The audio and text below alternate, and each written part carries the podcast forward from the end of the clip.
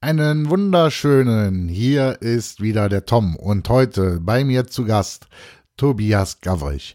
Und hört euch an, welche Überraschung vor allen Dingen ganz zum Schluss der Tobi für euch parat hält. Viel Spaß beim Zuhören.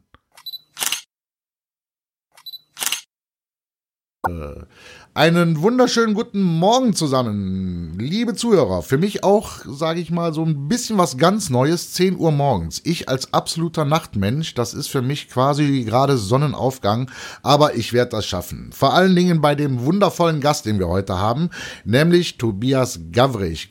Tobias ist, äh, ich denke, ich habe auch noch was vergessen, Fotograf, YouTuber, Blogger. Einen wunderschönen guten Tag, Tobias. Morgen, morgen. Ja, für mich ist gar nicht so früh. Ich stehe eigentlich schon immer um halb sieben auf, deshalb passt das ganz gut heute.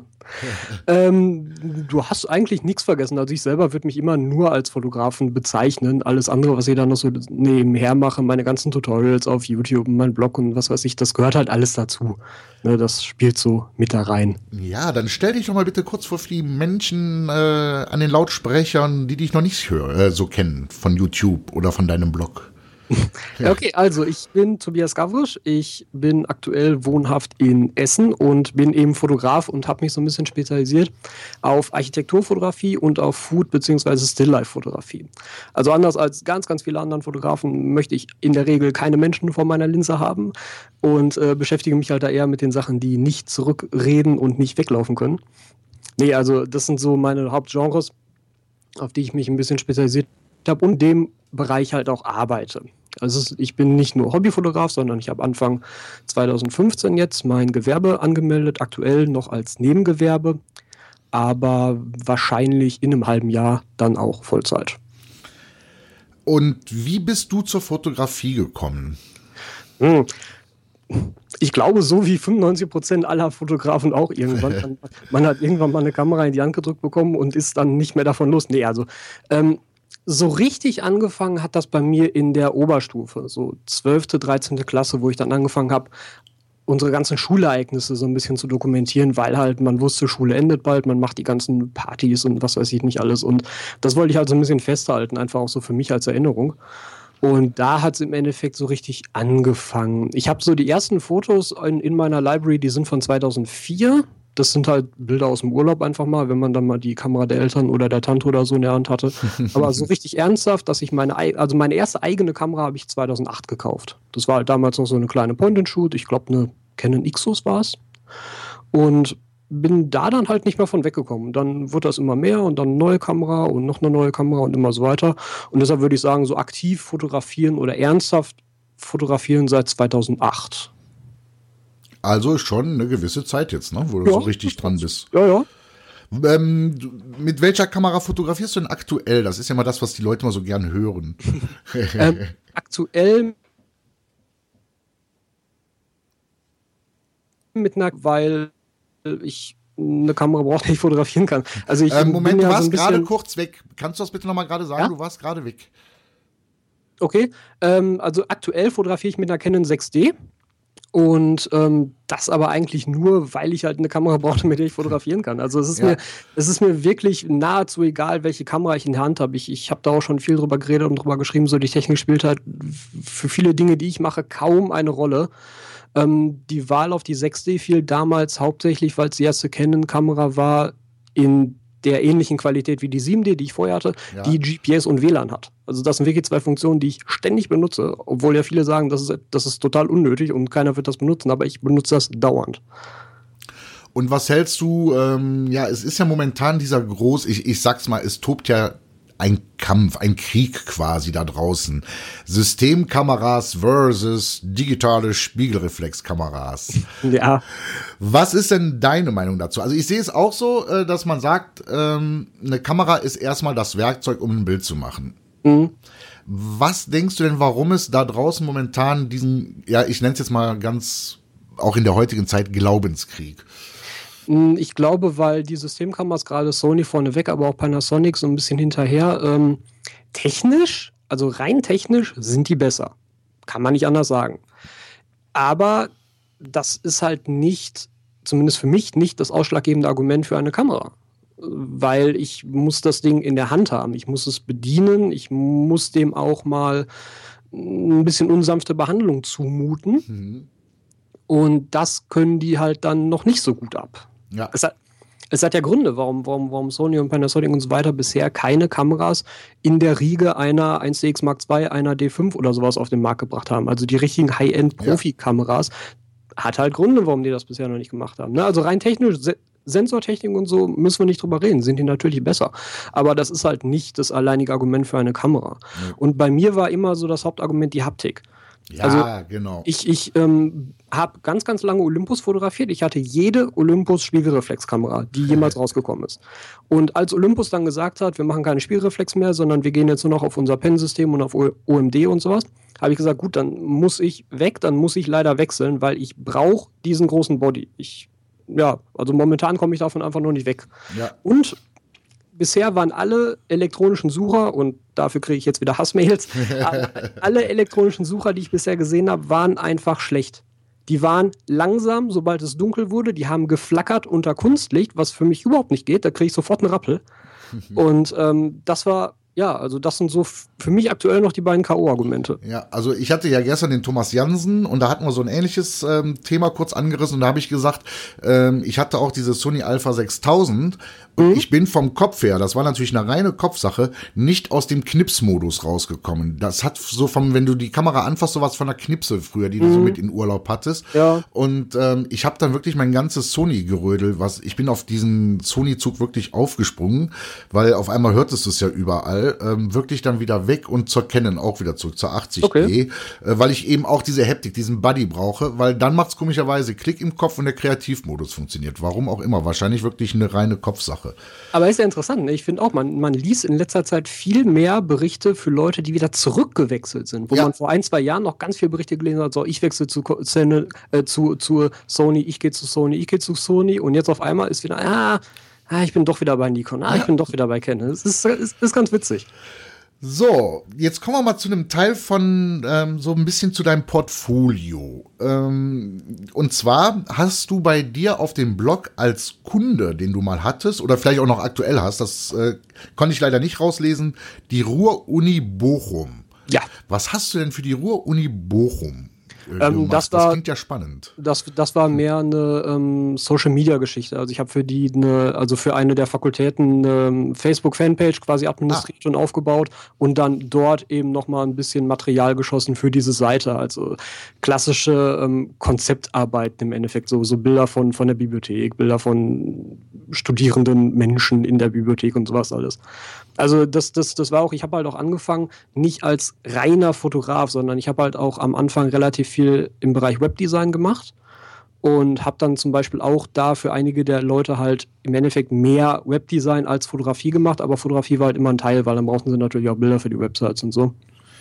Okay. Aber bin dann halt mittlerweile davon dann weg und sage, ich will jetzt wirklich nur noch Fotografie und das, was damit zusammenhängt, machen. Ja. Ähm, Jetzt gehen wir mal kurz von deinem Blog auf deinen YouTube-Kanal. Ja.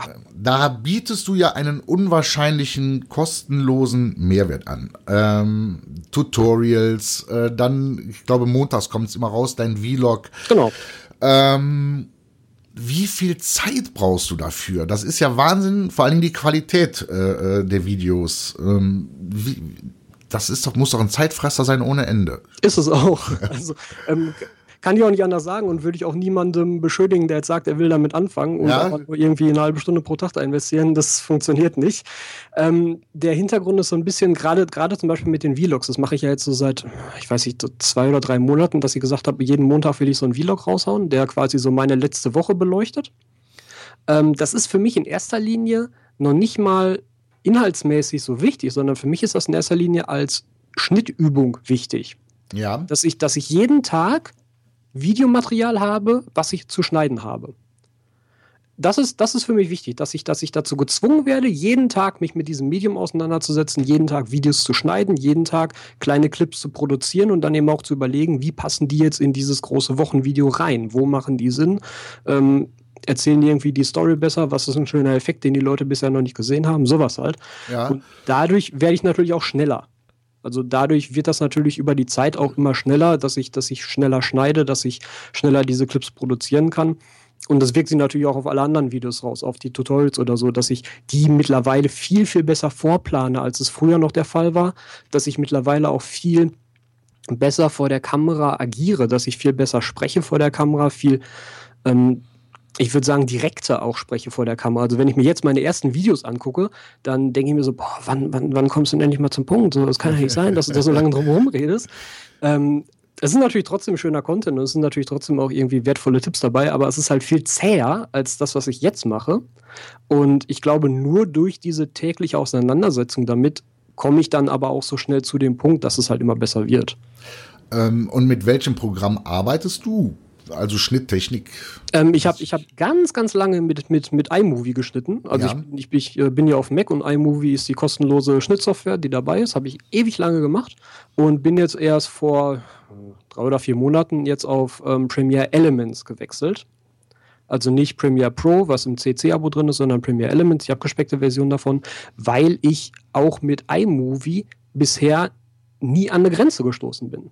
Ja. Es, es hat alles das gemacht, was ich wollte. Der einzige Grund, warum ich jetzt auf Premiere Elements gewechselt bin, ist, es kann besser mit ähm, mehreren Spuren umgehen als iMovie. iMovie kann halt mit maximal zwei Spuren ja. sinnvoll umgehen und mit Premiere Elements habe ich halt mehr zur Verfügung und so drei bis vier Spuren brauche ich dann manchmal schon. Das macht es halt schneller, um so Zwischenschnitte zu machen. Aber ich bin nie an eine Grenze gestoßen, dass irgendetwas nicht funktioniert hätte, was ich jetzt gebraucht hätte. Und deshalb habe ich gesagt, gut, Premiere Pro brauchst du dann noch nicht, tust du dir noch nicht an dass du dich da nochmal in so ein großes Programm irgendwie einarbeiten musst. Und ja, das war Premiere Elements ist interessant, weil äh, viele, die ja mit, der, äh, mit iMovie arbeiten, gehen ja äh, den nächsten Schritt hoch mit Fin wie heißt es, Final Cut? Final, Final Cut, Cut ja. ja. ja. aber das ist halt wieder so ein, so ein Anschaffungsding, ne? Kostet halt noch äh, 200, 300 Euro. Ja, ich glaube 299 aktuell. Ja, ja. Ähm, was kostet das Elements? Ist das nicht so teuer? Nö, das hat mich jetzt bei Amazon in so einer Aktion 29 Euro gekostet. Ach so, okay. Und ich glaube, Normalpreis ist, glaube ich, 69 oder 59, irgendwie sowas um den ja. Okay, ähm, wie wichtig ist denn YouTube, um als Fotograf gefunden zu werden, speziell für dich? Weil, ich komme deswegen darauf, weil ich habe dich nämlich auch durch Zufall auf YouTube gesehen. Und mhm. zwar, es war diesen verregneten Sommer auf Fehmarn und äh, mir war schweinelangweilig und ich äh, bin so bei, so bei YouTube rumgesubbelt und kam auf einmal auf ein Video von dir und zwar ging es um, um IEM, glaube ich, wird's ausgesprochen. Oder ja, I, ja, okay. IEM oder ja, ne? ja. Ähm, diesen für, für Handyfotografen. Genau, diese, diese Community. Ja. Und da habe ich dich äh, äh, kennen und schätzen gelernt. Ähm, wie wichtig sagst du, ist es für dich als Fotograf auf YouTube präsent zu sein? Das ist, das ist ganz lustig. Mittlerweile würde ich sagen, extrem wichtig. Vor einem Jahr hätte ich gesagt, komplett egal. Also ich habe ich hab mich ja wirklich auch erst sehr spät mit dem Thema Video beschäftigt. Ich war ja auch immer der Ansicht, so meine Kamera soll fotografieren, Video ist mir, ist mir völlig wurscht, ob der das jetzt macht oder nicht, lege ich keinen Wert drauf. Ja. Und ähm, bis ich dann halt mal mich gezwungen habe, damit anzufangen. Das fing im Grunde an halt auch so mit dem Aufbau meines Business und so, dass ich gesagt habe, gut, wie kann ich denn als Fotograf noch in den Bereichen, in denen ich mir ausgesucht habe, arbeiten zu wollen, noch wirklich Geld verdienen?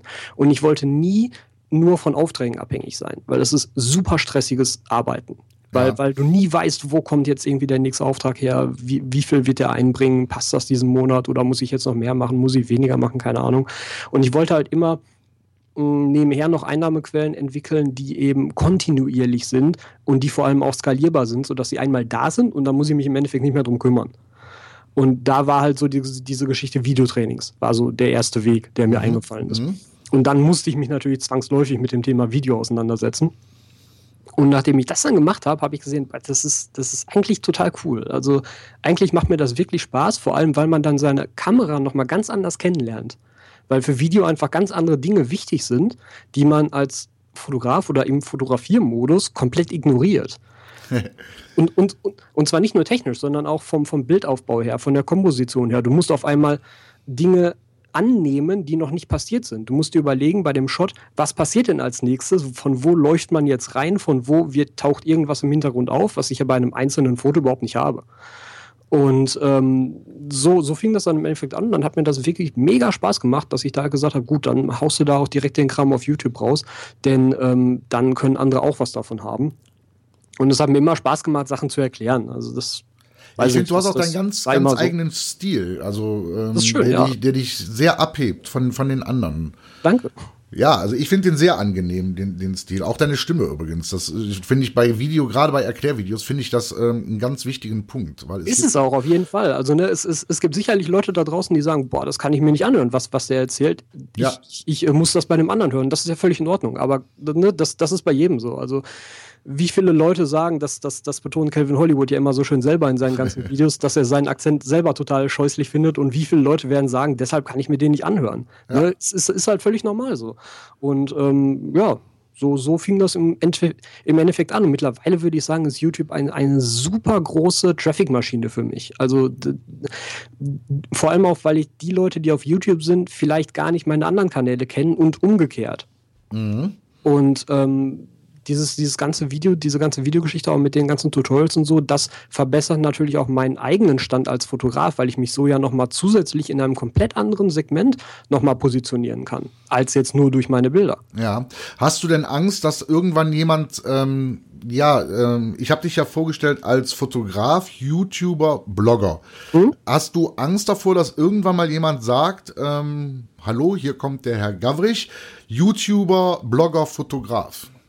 Nicht wirklich, wenn Leute das so sehen. Ich weiß ja, was ich selber als Fokus habe. Ja. Äh, wie, wie, andere Leute das auffassen, hat ja erstmal, weiß nicht, ist mir erstmal egal eigentlich. Ja. Also äh, ich, es, es, es kann ja auch sein, dass das, was ich jetzt heute erzähle, in einem Jahr schon wieder gar nicht gilt. Ne? So, so wie die Sache mit den Videos. Vor einem Jahr hätte ich gesagt, Video pff, interessiert mich nicht. Mittlerweile Ja. sage ich, beste ever. Und kann halt auch so sein, dass ich jetzt in einem Jahr sage, hier Fotografie, komm, geh weg, ich mache jetzt nur noch Videos.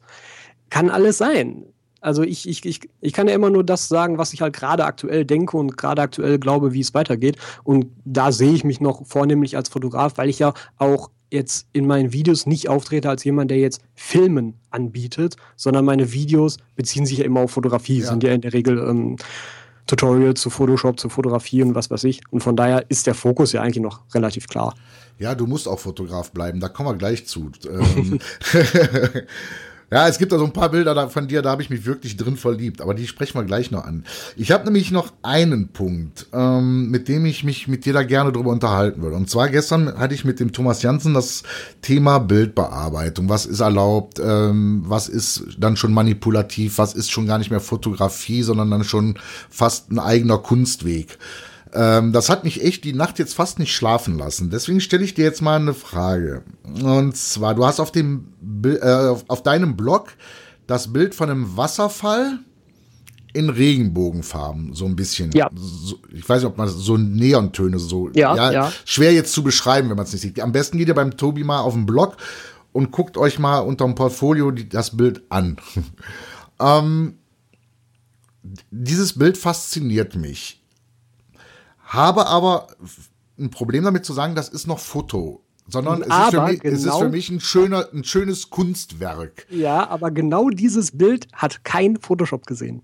Ist nicht wahr, oder? Das, das, das sind die Niagara-Fälle in, in, in ähm, den USA und die werden nachts von der gegenüberliegenden Flussseite mit riesigen farbigen Scheinwerfern so angeleuchtet. Das Nein. ist nur eine Langzeitbelichtung, da ist kein Photoshop drin. Wie geil. Ja, gut. Das ist natürlich klasse, verarscht. dass, dass, dass du jetzt, dass du jetzt gerade dieses Bild Ja. Denn ähm, ich habe ich hab ja auch, also ne, es ist ähm, passiert relativ häufig, dass bei meinen Bildern dann da zugeschrieben wird, boah, das ist ja alles Photoshop, was weiß ich. Und wenn ich dann mal ein Bild poste, wo tatsächlich ein bestimmter Effekt kein Photoshop ist, kommt das trotzdem. Und das ist ganz lustig, dass halt die Leute denken, es sei Photoshop, aber ist es gar nicht, so dass aber und und das bestätigt mich, dass nämlich eine gute Manipulation, eine gute Bildbearbeitung über, überhaupt nicht mehr erkennbar ist. Ja. Ja.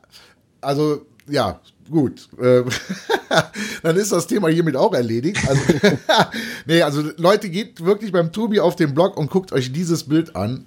Unglaublich, dass es das wirklich so gibt. Aber man lernt nie aus. So, dann habe ich mir noch zwei Bilder ähm, rausgesucht.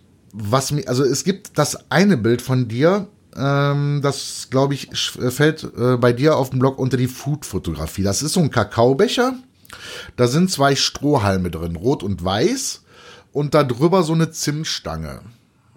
Ja, ich weiß. Oder zwei Zimtstangen sind sogar. Ähm, da, das verströmt allein von der Optik her, für mich, also ich reden, kann natürlich jetzt nur von mir reden, ähm, schon das Gefühl, du sitzt da und du hast quasi den Duft von diesem Kakao in der Nase, du, du, du spürst quasi schon den Herbst, den Winter, wenn du nur dieses Bild anguckst und diesen, diesen Herbstton, den du in dieses, in dieses Bild reingekriegt hast, diese Gemütlichkeit. Mhm. Ja. Ähm, wie, wie, hast du das geschafft? Ähm, war das irgendwie ähm, schon von der Beleuchtung her äh, im, im, Studio ähm, vom Aufbau her?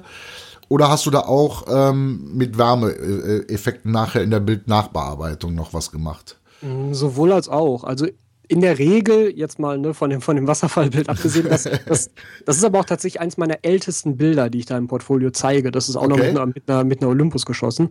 Ähm, Mal abgesehen jetzt von den Bildern sind eigentlich alle Bilder in meinem Portfolio auch immer durch Photoshop gelaufen. Auf die eine oder andere Weise. Ja. Und ähm, bei dem konkreten Bild war das so, so generell bei meiner Food-Fotografie, das, das, das Schöne an Produkt- und Still-Life-Fotografie, und da gehört Food ne, klar auch dazu, ist ja, du hast Zeit ohne Ende.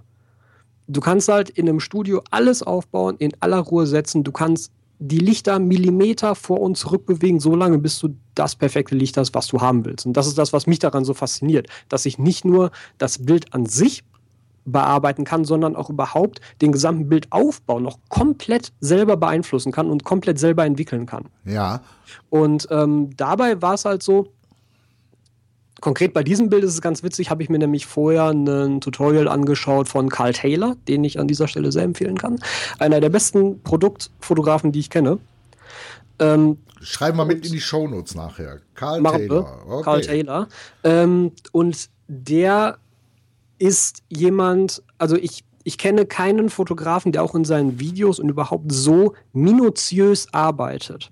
Also er plant wirklich alles, was an so einem Foto irgendwie planbar ist, wo das Licht hinfällt, wie der Untergrund aussieht, wie das Produkt selber aussieht, welchen Lichtreflex das Licht erzeugt, wie man diesen Lichtreflex noch verändern kann, wie man ihn schöner gestalten kann. Und das, das, ist, das ist unglaublich, mit welcher Detailverliebtheit er an so ein Bild rangeht. Und genau von ihm habe ich halt ein Video vorher gesehen, wo er nämlich auch diese Perspektive beschreibt, weil das ist ja für Food eine relativ ungewöhnliche ja. Perspektive, dass man halt von unten nach oben blickt, was Aber eigentlich geil. bei solchen Sachen ja, genau. Und das ist auch der Punkt, dass es halt etwas ist, was man normalerweise nicht sieht und allein dadurch wird es schon wieder interessanter. Und dann habe ich mich eben auch hingesetzt und konkret sein Videotutorial als Anlang genommen, weil er hat damals mit dieser Perspektive einen Eierbecher fotografiert. Auch ein total banales Produkt, ne? Ja. Aber das, das Bild, was da rauskommt, ist so perfekt in, alle, in, in jeglicher Hinsicht, dass es einfach nur fasziniert. Und ähm, das habe ich mir eben als, als Inspiration genommen, um das selber mal umzusetzen und dann eben auch diese Perspektive zu wählen. Und das funktioniert halt sehr, sehr gut für solche Sachen weil, weil sie dadurch eben stärker in den Vordergrund rücken, weil sie mächtiger wirken und dadurch auch diese Atmosphäre stärker rüberkommt. Mm, für die Lichtsetzung, also es, es, es war schon relativ warmes Licht auch. Also ich mache das in der Regel hier mit meinen kleinen Systemblitzen und dann mit diversen Lichtformern. Ich habe hier äh, vier von diesen Yongnuo 563 rumliegen. Ja. Die werden dann eben überall aufgestellt. Und dann mache ich halt ganz, ganz viel mit, mit ganz kleinen Reflektoren, die ich mir eben aus, aus ähm, silberner oder goldener Folie selber bastel. Mhm. Also, je nachdem, wie ich die gerade brauche. Jetzt für, für so eine Tasse brauchst du halt keinen großen Reflektor. Da nehme ich mir halt so ein Stück Pappe, wickel da Goldfolie drum und habe dann halt einen genau passenden Reflektor für dieses eine Setup. Und gerade mit, mit Goldfolie kriegst du dann natürlich schon mal von vornherein so einen schönen warmen Touch da noch mit rein. Ah, das ist natürlich schon mal ein cooler Tipp. Und dann eben äh, generell halt auch in Photoshop. Sicherlich ist da dann auch noch mal äh, ein bisschen Wärme dazugekommen. Ja. Meistens mache ich das über die selektive Farbkorrektur weil ich da dann nochmal bestimmen kann, ob das jetzt nur in die Höhen, nur in die Tiefen, nur in die Mitteltöne reingeht. Aber generell versuche ich halt gerade in der Stilllife-Fotografie das Bild als Setup bereits so perfekt wie nur irgendwie möglich aufzubauen, weil ich habe halt die Möglichkeit dazu. Ich, ich kann mir die Zeit nehmen und ich kann so ein Bild so perfekt wie nur irgendwie möglich schon fertig machen und dann brauche ich halt nur 10 Minuten in Photoshop und dann ist es fertig. Ja, also das Bild ist Mörder. Ähm, in derselben Reihe hast du da auch, ähm, da sage ich jetzt auch mal, ähm, das soll jetzt gar nicht abwertend sein, ganz banal so eine Milchflasche in so einem, äh, in so einer, ja, in so einer Weinflasche drin. Mhm. In so einer offenen Weinflasche. Ja, so eine Karaffe ist das. Ja, genau. Da, das Wort fehlt mir gerade, genau. ähm, hat, ist das auch so ein Bild, äh, wo du sagst, das ist äh, eine Inspiration von Carl Taylor, weil diese Beschreibung gerade so mit nee, diesem das Eierbecher. Ist, das ist tatsächlich vorher entstanden. Das ist aber auch tatsächlich ein Bild, wo, wo, wo mir viele Still-Life-Fotografen das um die Ohren hauen würden mittlerweile. Warum? Weil die, weil die Lichtreflexe auf der Flasche nicht gut sind, sagen wir es mal so, weil sie halt rund sind und das passt nicht zu dieser länglichen Flasche. Das war aber ein Zeitpunkt, zu dem ich noch keine anderen Lichtformer einfach hatte. Ja. Ich, ich, hatte nur meine beiden Durchlichtschirme und habe es halt mit denen einfach gemacht. Und das Bild funktioniert, es ist auch immer noch ein gutes Bild. Ich mag es auch immer noch, deshalb zeige ich es ja auch im Portfolio. Ja. Aber mittlerweile würde ich es halt mit anderen Lichtformern machen. Halt mit großen Softboxen, die halt rechteckig sind, damit eben diese Lichtreflexe auch komplett an der Flasche entlang laufen und nicht jetzt so punktförmig oben drauf sind. Aber ne, da, davon abgesehen, aber das ist tatsächlich früher entstanden. Das also ich merke schon, wir müssen nochmal ein Interview machen zu deinen, Einz ja, zu deinen einzelnen Bereichen, weil ähm, es fällt mir nämlich jetzt auch ein bisschen schwer, da den Übergang hinzukriegen ähm, zu deiner Feinart, Architektur. Die Bilder Gibt's sind ja nicht, auch. Also, also hau einfach raus. also die ist ja auch Mörder, die Bilder. Also ich persönlich finde die Mörder. Ähm, wie hast du dir da den Blick geschult? Das ist für mich immer so die Frage. Also, also ja. wenn, wenn, ich so manchmal Leute sehe, da, da denke ich, boah, wie, komm, wie kann man auf so eine Perspektive kommen? Ja. Ähm, Gibt es da den Tipp? nicht, nicht wirklich. Also, das ist auch was, was ich auf meinen Workshops immer vermittle. Das braucht einfach Zeit. Also, ich kann dir so viele Ideen mitgeben, wie du willst, und dann kannst du diese Ideen einmal umsetzen und dann hast du da auch irgendwie so einen gewissen er Erfahrungsschatz dir angesammelt. Aber ob du das dann beim nächsten Mal so wieder abrufen kannst oder nicht, ist pure Erfahrungssache. Ja. Das ist, das ist pure Ausdauer darin, das zu machen. Und das ist halt ein Bereich, den ich jetzt seit, seit weiß ich, zwei, drei Jahren halt mehr oder weniger täglich mir angucke und bearbeite und, und Inspiration darin suche. Und das ist der Grund, wie ich auf so eine Perspektive komme, weil ich mich halt dauerhaft damit beschäftige. Ähm, aber der eigentlich wichtigste Punkt dabei ist, und dafür kriege ich jetzt auch wieder Hate-Mail, kopiert andere. Ja, klar. Ne, also ähm, diese viele der Perspektiven und viele der Bilder, die ich am Anfang in dem Bereich gemacht habe, die also in dem Portfolio Ah, nee, es ist nicht chronologisch sortiert, deshalb kann man das schlecht sagen. Aber viele der Bilder, die ich am Anfang gemacht habe, sind hm, fast exakte Kopien von anderen Fotografen, die genau dieses Gebäude aus genau dieser Perspektive fotografiert haben. Weil dann habe ich einen Ansatzpunkt. Dann weiß ich, okay, diese Perspektive funktioniert schon mal. Und wenn ich das schon mal weiß, dann kann ich davon ausgehend entwickeln, was sind denn jetzt die Elemente, warum diese Perspektive funktioniert? Wo habe ich Führungslinien im Bild? Wo habe ich irgendwelche Dreiecke, Vierecke, Kreuzungen im Bild? Mhm. Wo, wo, wo wird der Blick hingezogen im Bild? Und das kann ich dann wieder extrapolieren und auf andere Situationen übertragen. Aber das funktioniert halt auch nur, wenn ich mich damit ständig beschäftige, weil ansonsten sammelt man diese Erfahrung nicht an. Aber also meiner Meinung nach der größte Tipp, schaut euch so viele Bilder wie nur irgendwie möglich an und kopiert so, so viele Bilder wie nur irgendwie möglich davon. Das funktioniert am schnellsten. Ähm, wie hast du denn für dich zu diesem Blick geschult, ähm, ich sag mal, draußen farbig sehen und schon gedanklich das Bild, weil du machst ja schwarz-weiß, diese Architektur, ja. das, ah, ich liebe es. Ähm, diesen Blick zu haben, boah, das könnte dann in schwarz-weiß oder es wirkt so in schwarz-weiß. Also da ja, das, das, das ist tatsächlich sehr schwer. Das ist ähm, auch, auch was, bei, was bei den Workshops oft gefragt wird. Ähm, denn es ist gar nicht so leicht, sich ein Bild in schwarz-weiß vorzustellen, denn man kann wenn man das Bild in Farbe sieht, kaum unterscheiden, ob jetzt eine Farbe heller ist oder dunkler ist als eine andere Farbe, um dann nämlich später im Schwarz-Weiß zu sehen, ob jetzt dieser Bereich heller oder dunkler sein wird. Das ist super schwer. Ja. Ähm, was aber da relativ gut funktioniert, um sich da schnell einen Überblick zu verschaffen, ist einfach das Kameradisplay auf Schwarz-Weiß zu stellen. Man kann ja bei den ganzen Kameras auch so einen Monochrom-Modus einstellen. Ja. Und äh, nicht verwirren lassen, dieser Monochrom-Modus bezieht sich immer nur auf die JPEG-Vorschau. Ja. Das heißt, wenn ihr in RAW fotografiert, dann ist das RAW trotzdem farbig. Ihr verliert also nichts. Aber das Kameradisplay auf Schwarz-Weiß stellen, schnell mal ein Foto machen und dann seht ihr sofort, wie das ungefähr wirken könnte. Mm, der Unterschied zu den Bildern, die ich dann final raushaue, ist halt, dass meine Bilder ja sehr, sehr, sehr dunkel sind. Und ich also mit, mit, mit sehr feinen Abstufungen von Grautönen da arbeite, ja. um dann noch irgendwie dann die, die Details trotzdem zu erhalten. Aber trotzdem bekommt man mit dem Kameradisplay in Schwarz-Weiß zumindest schon mal so eine grobe Vorstellung davon, wo es hingehen könnte. Okay. Dann kommen wir jetzt, ähm, ja, zu der Rubrik, ähm, meinem peinlichster Moment als Fotograf. Hm.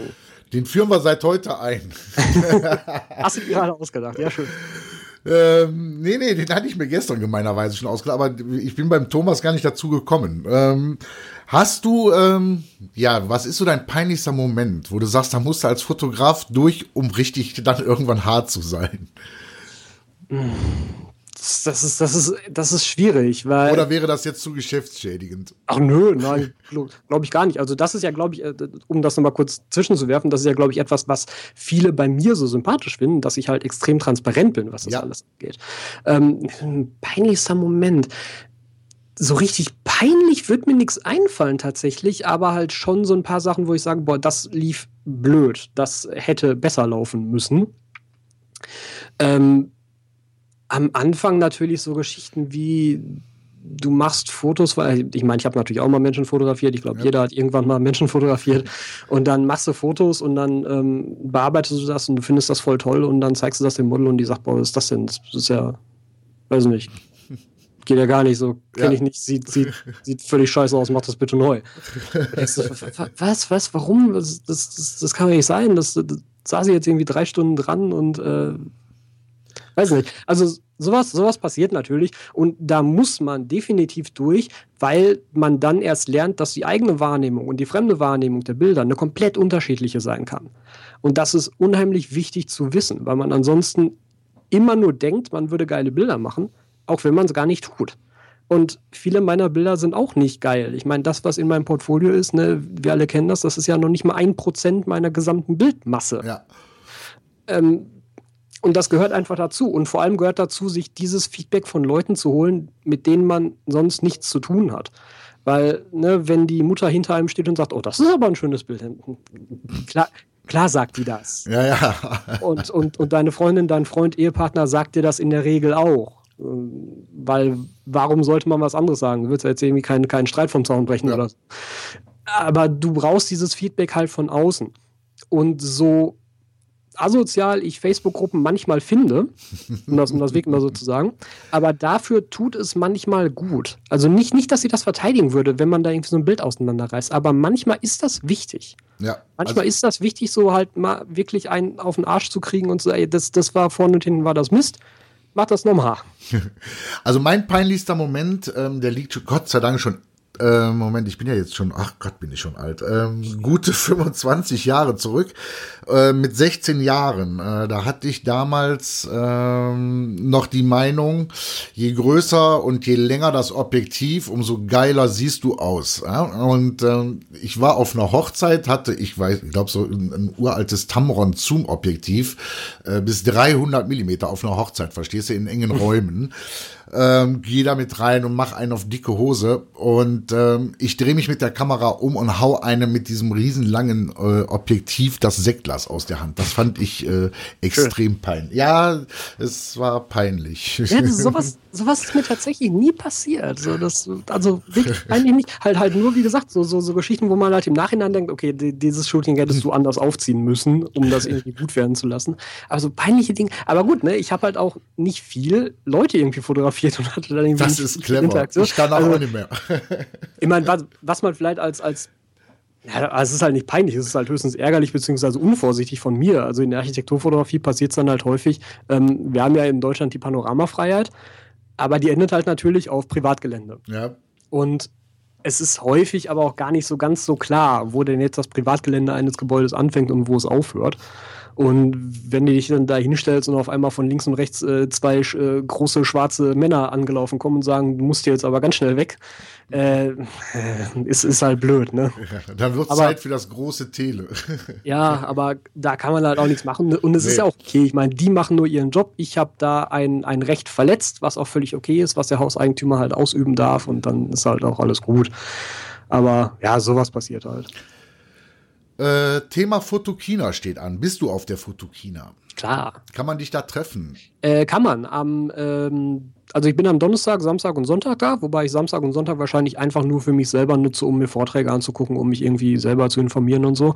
Aber am Donnerstag Abend um 18 Uhr habe ich auch extra noch eine Facebook-Veranstaltung rausgehauen für ein kleines Meetup. Ah. Da, da können wir uns gerne irgendwie treffen mit ein paar Leuten. Da haben jetzt schon ein paar zugesagt, ein paar sind interessiert. Und zwar ähm, habe ich mir überlegt, wir treffen uns an der Hohenzollernbrücke, an diesem Reiterdenkmal. Mhm wo ja quasi jedes Mal, wenn Fotokina ist, tausend Leute sind und alle das gleiche Foto machen. aber, das, aber das ist auch ein Bild von Köln, was man mal gemacht haben muss. Und deshalb ja. Äh, ist das, glaube ich, ganz nett. Aber dann kannst du die Facebook-Veranstaltung auch mit in die Shownotes aufnehmen. Mache ich. Und da könnte man sich treffen. Mache ich. Ja, ich als, als Kölner ne, finde das immer lustig, äh, diese, diese Hotspots, wo ich mir denke, Leute, es gibt so schöne Ecken in der Stadt. Aber ja, es ist natürlich ja. richtig, dieses Bild muss man gemacht haben. Das stimmt. So, jetzt kommen wir zum berühmten Teil 3. Das heißt, deine Werbefläche, hau raus. ähm, ja, ganz aktuell. Ich habe gerade eben, also heute ist Donnerstag, der 15. September, ich habe gerade eben mein nächstes Produkt gelauncht und zwar Lightroom Presets für Foodfotografie. Und ich sollte vielleicht ein bisschen dazu sagen, dass ich eigentlich selber kein großer Fan von Presets bin und auch bis auf diese meine eigenen entwickelten Presets bisher keine benutzt habe, weil ich glaube, Presets haben ein ganz, ganz großes Problem, nämlich dass sie entgegen ihrer Aufmachung keine Zeit sparen. Denn wenn ich mir so ein Preset-Pack kaufe, dann muss ich am Ende trotzdem jedes Preset einmal durchklicken, einmal gucken, wie es aussieht, um mich dann zu entscheiden, was ist denn jetzt eigentlich das Richtige. Und dann sehe ich aber, ah, nee, da, dieser eine Bereich passt noch nicht.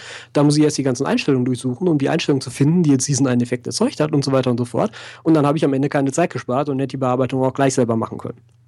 Und äh, deshalb habe ich mich ganz lange darum gedrückt, das jetzt irgendwie auch selber als Produkt rauszuhauen. Der Unterschied ist aber, dass ich viel mehr Arbeit in das Drumherum um diese Presets gesteckt habe. Und zwar bekommt ihr mit diesem Preset-Pack, da sind zwölf Presets drin, meine zwölf besten Looks zur Food-Fotografie im Endeffekt, ähm, die ich auch wirklich selber benutze für meine Bilder. Also mittlerweile ist das eben auch Grundlage für meine ganzen Bearbeitungen geworden.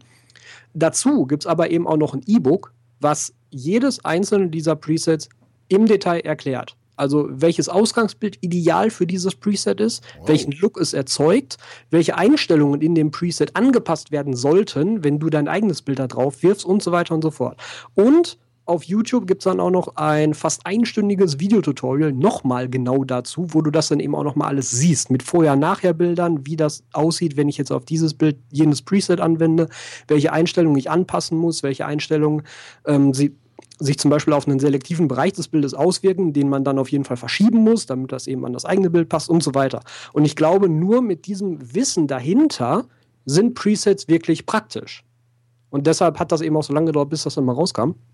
Aber jetzt ist es da. Und ähm, mal so als kleiner Teaser hier noch, denn das steht nicht in der Beschreibung drin zu den Presets. Aber wenn ihr das Preset Pack kauft, in dem E-Book ist ein Gutscheincode versteckt.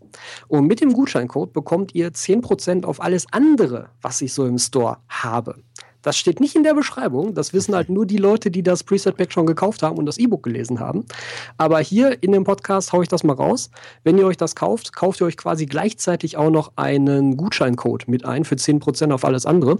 Und ähm, bis Sonntag bis zum 18. September gibt es das Ganze noch zum Einführungspreis und zwar von nur 12 Euro, also 1 Euro pro Preset.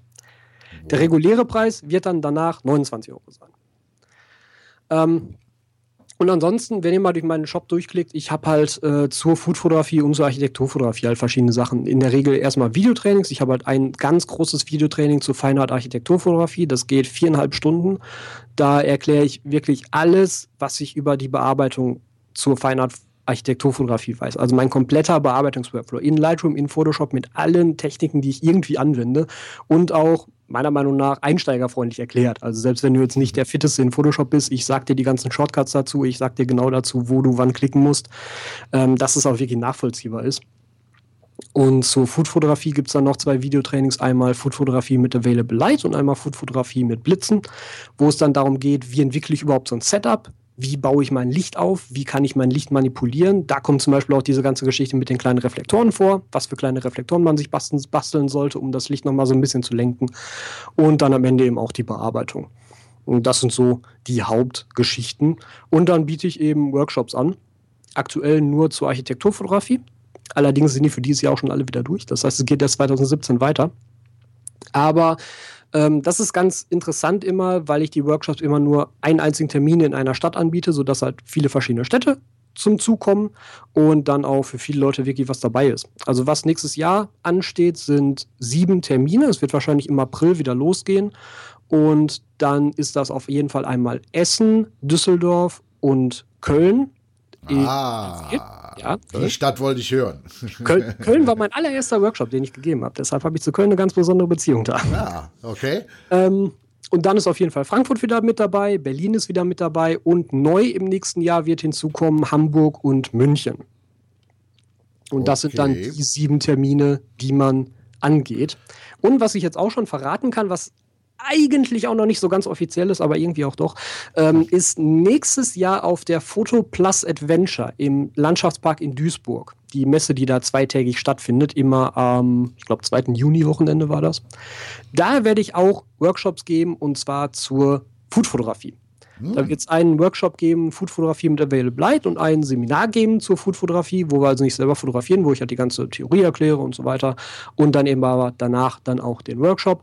Das wird wahrscheinlich im November wird das dann offiziell angekündigt, dann auch auf deren Website und mit deren Ticketshop und was weiß ich. Aber da wird es also dann Mitte nächsten Jahres auch zum ersten Mal von mir einen Workshop zur Foodfotografie geben. Super. Leute, also jede Menge Mehrwert, den der Tobi hier uns gerade nochmal rausgehauen hat. Geht also auf Tobis Blog, schaut euch um, vor allen Dingen in seinem Shop. Und ähm, ja, ich entlasse keinen hier ohne den ultimativen Tipp. So, jetzt kommt der ultimative Gavrich-Tipp für Menschen, die von der Handyknipserei mit der Fotografie anfangen wollen. ähm, schaut euch mehr Bilder an. Also so banal das klingt, aber um ein besserer Fotograf zu werden, muss ich mich ständig und dauerhaft mit neuen Bildern umgeben und von diesen Bildern lernen können. Das ist, finde ich, das Wichtigste. Dass man jeden Tag auf 500 Px vorbeischaut, auf Flickr vorbeischaut, auf IM vorbeischaut, wo auch immer ihr unterwegs seid, aber schaut euch jeden Tag Bilder an. Und wenn euch ein Bild gefällt, speichert euch das, merkt euch das und setzt euch dann vielleicht irgendwann mal fünf Minuten hin und versucht das so ein bisschen zu analysieren. Was ist es denn genau, was mir an diesem Bild gefällt? Ist das vielleicht eine Linienführung? Ist das vielleicht die Lichtsetzung? Was, aber was ist es? Und wenn man das lange genug macht, dann sieht man diese ganzen Einzelheiten auch draußen in der realen Welt und kann sie halt viel, viel leichter fotografieren. Und dann spielt es im Endeffekt auch keine Rolle, ob das jetzt mit dem Handy oder mit einer DSLR ist. Super. Dem, sage ich mal, ist jetzt überhaupt nichts mehr hinzuzufügen. Und äh, Tobi, mir bleibt nichts anderes übrig. Oder was heißt nichts anderes übrig? Ich bedanke mich recht herzlich für das Interview, dass ich du mir mich, deine Zeit ist. geschenkt hast. Ja, dass ich, dass ich so früh dabei sein durfte. Ja. Und ich äh, lass dich aber nicht gehen, ohne das Versprechen, dass wir uns nochmal speziell zum Thema Foodfotografie irgendwann hier im, auf Skype treffen. Gerne, kein Ding. Super. Dann wünsche ich dir weiterhin viel, viel Erfolg, viel Spaß auf der Fotokina und ähm, wünsche dir allzeit gutes Licht. Danke, danke. So, bis dann. Bis dann, ciao.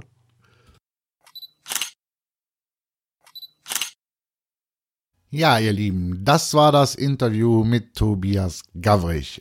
Hat tierisch viel Spaß gemacht und ich fand, da gab es auch eine ganze Menge an Informationen.